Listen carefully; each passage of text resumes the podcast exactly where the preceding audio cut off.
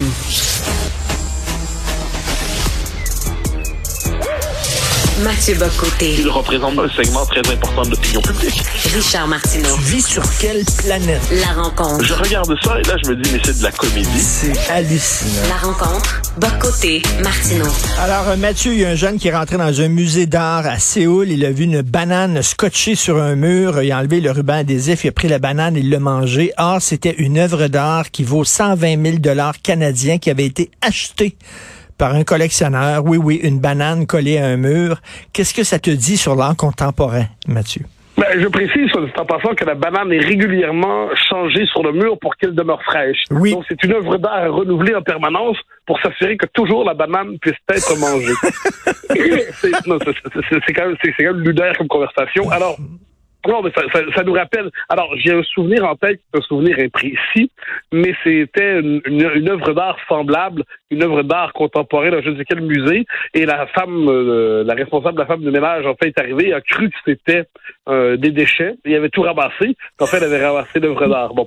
Alors, non, ça nous en dit beaucoup sur cette espèce d'art conceptuel, d'art qui a perdu le rapport au beau, d'art qui a perdu le rapport aux exigences esthétiques, d'art qui ne cherche plus à capter Familie l'imagination dans ce qui est plus profond. Donc c'est un art purement conceptuel, purement théorique, purement idéologique.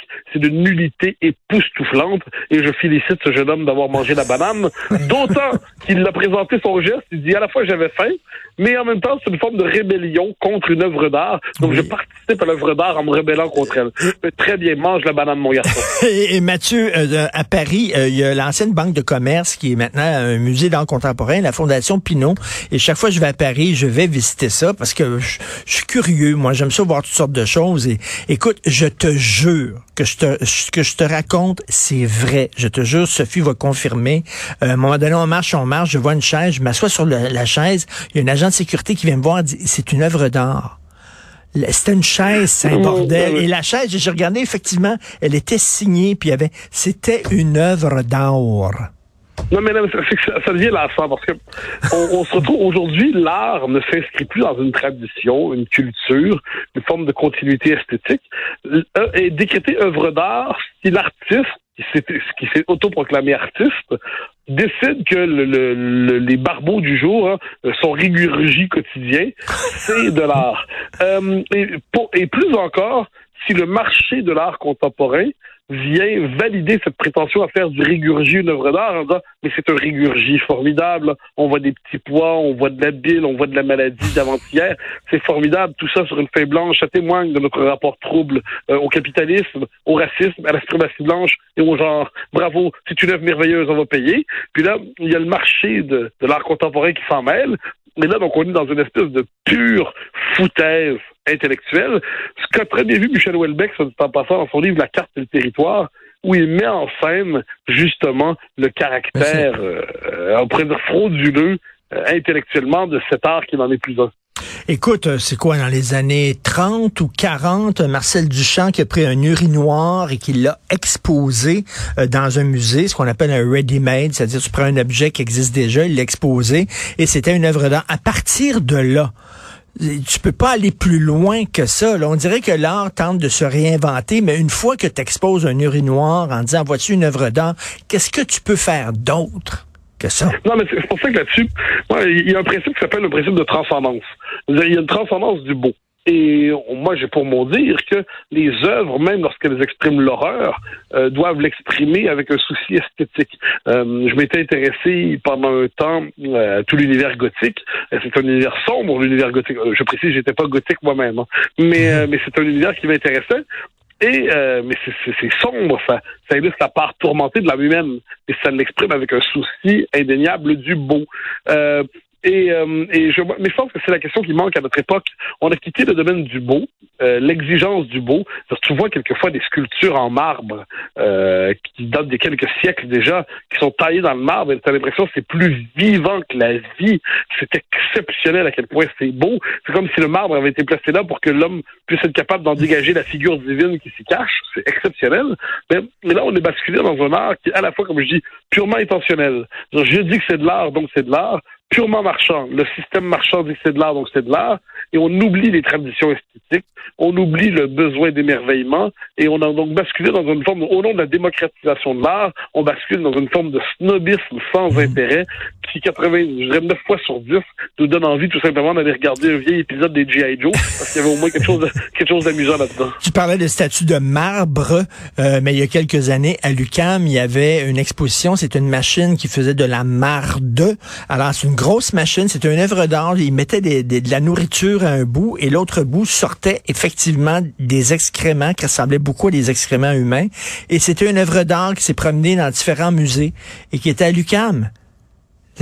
Ah! Ah ben, eh, mon Dieu. OK, ben, ça, tu viens de gagner. Je, retiens les mauvais jeux de mots en disant, ah mon Dieu, oh mon Dieu, c'est les woke studies qui étaient à l'avance. Hein. Mais, euh, mais quoi qu'il en soit, on regarde, c'est quand même, ça correspond à l'esthétique de l'époque. Moi, j'aime dire là-dessus, on est dans une époque qui confond et qui inverse, qui inverse même le beau et le lait. C'est-à-dire, on ne sait pas seulement qu'on sait plus distinguer le beau du lait, c'est rendu qu'on dit que le beau est lait et que le lait est beau. Ça, on le voit. Alors là, je vais basculer dans un tout autre univers. Les défilés de mode. Alors, je précise tout de suite, je n'ai pas exactement le physique de Brad Pitt ou de je ne sais quelle personne qui ressemble comme ça. Mais je pense, donc je, suis dans la catégorie gens qui doivent regarder le défilé de mode et pas qui doivent défiler au défilé de mode. Ok? Eh ben, ce que je note avec effarement aujourd'hui, c'est qu'au nom de la diversité corporelle, ils vont finir par placer des gens qui, me ressemblent à poil plutôt que des gens qui ressemblent à Brad Pitt à poil sur le boardwalk au nom de la diversité corporelle. Faites pas ça, les gars.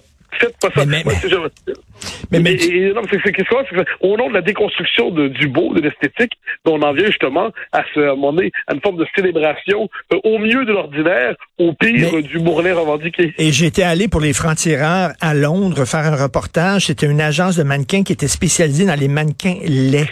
Alors, eux autres embauchaient seulement des mannequins très laids pour des défilés de mode parce que c'était ça maintenant, la, la mode. Il y a comme un côté blasé, on a tout vu, donc on va exposer de la marde, on va prendre des gens laids, des culs de jatte euh, pour faire des défilés de mode.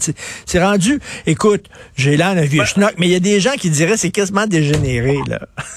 non, mais ça, moi, je, regarde souvent sur ta page Facebook, quand tu prends des photos de défilés de mode. Oui, j'adore ça. Tu dis ma nouvelle tenue pour l'été. Là, le, type, t'as l'impression qu'il porte un porte-avions, ou, ou euh, je sais pas, euh, tu comprends pas exactement la tenue. La chose, c'est exactement ça. On a quitté le domaine de, en matière de vêtements la recherche de l'élégance, euh, qui était une véritable quête, qui était quelque chose de bien, qui s'inscrivait dans une tradition d'ailleurs. Puis là, on passe justement dans le, on, s'ouvre à l'imagination exceptionnelle, apparemment, des créateurs, mais le résultat de ça, c'est que ça fait des choses que personne ne voudrait jamais porter, personne ne voudrait jamais euh, assumer parce que c'est tout simplement moche. Mais puisqu'on a aboli le beau, parce que le beau était aristocratique, puisqu'on a aboli le vrai, parce que le vrai était discriminatoire, eh bien on fait triompher le moche parce qu'il est démocratique. Euh, est-ce que, écoute, est-ce qu'on est des vieux schnocks? Parce que lorsque Picasso est arrivé euh, sur la scène, euh, les gens disaient c'est dégénéré, c'est laid, etc. alors que, bon, bon Dieu, moi je trouve ça magnifique, Picasso. Est-ce qu'on est rendu complètement dépassé, puis des vieux schnocks, de, de parler de beau, de beauté? Parce qu'on dit qu'on ne parle plus de beauté maintenant en art. C'est un mot qui est ridicule, qu'on nous dit. Ouais, ben, oui, j'ai souvent entendu ça. des, phrases de, petits frappés euh, en art contemporain qui se disent, euh, me regardant si je parle avec eux, vous êtes le genre de personne qui doit penser que l'art doit être beau. Oui. me regarde. oui, oui, oui, je, je, suis un vieux schnock. En fait, je suis un vieux schnock depuis ma naissance. Hein. C'est-à-dire, euh, cette formule de Kundera dans l'immortalité que je me rappelle l'avoir lu à 19 ans, puis j'en suis jamais sorti.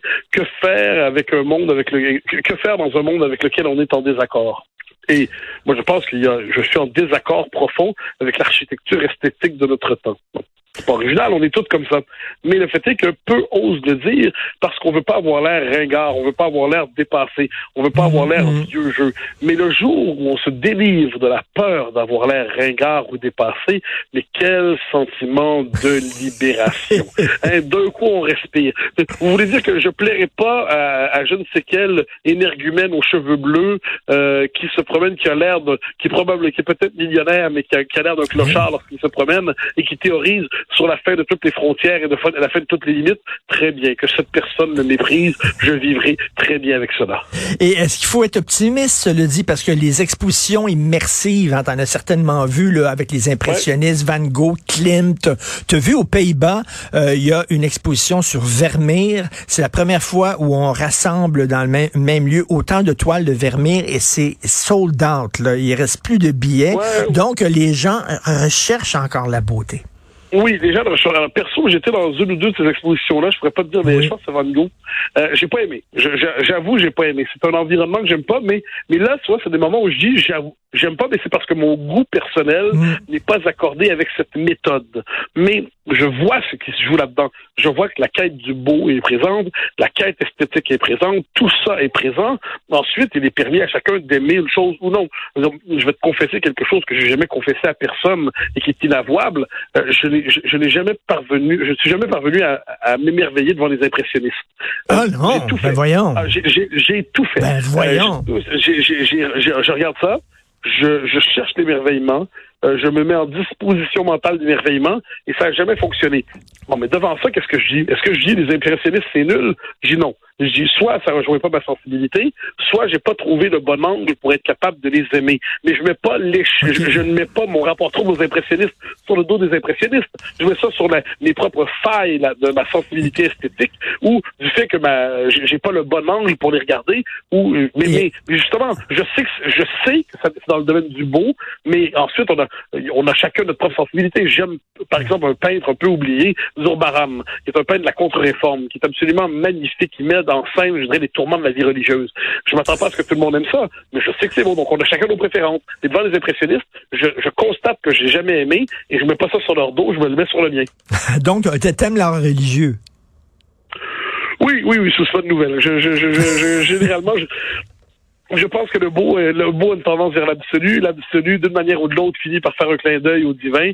Donc, je, je pense que ces questions-là qui me tourmentent finissent par me rejoindre dans mon mon rapport à l'esthétique. Mais... encore une fois, ça, c'est un goût personnel. Je prétendrai pas l'imposer. Mais, mais, Mathieu, euh, euh, exposer une banane, c'est aussi rendre, rendre hommage à, la nature et à la création de Dieu. Une création, oui, une version un peu primitive de la création. Hein.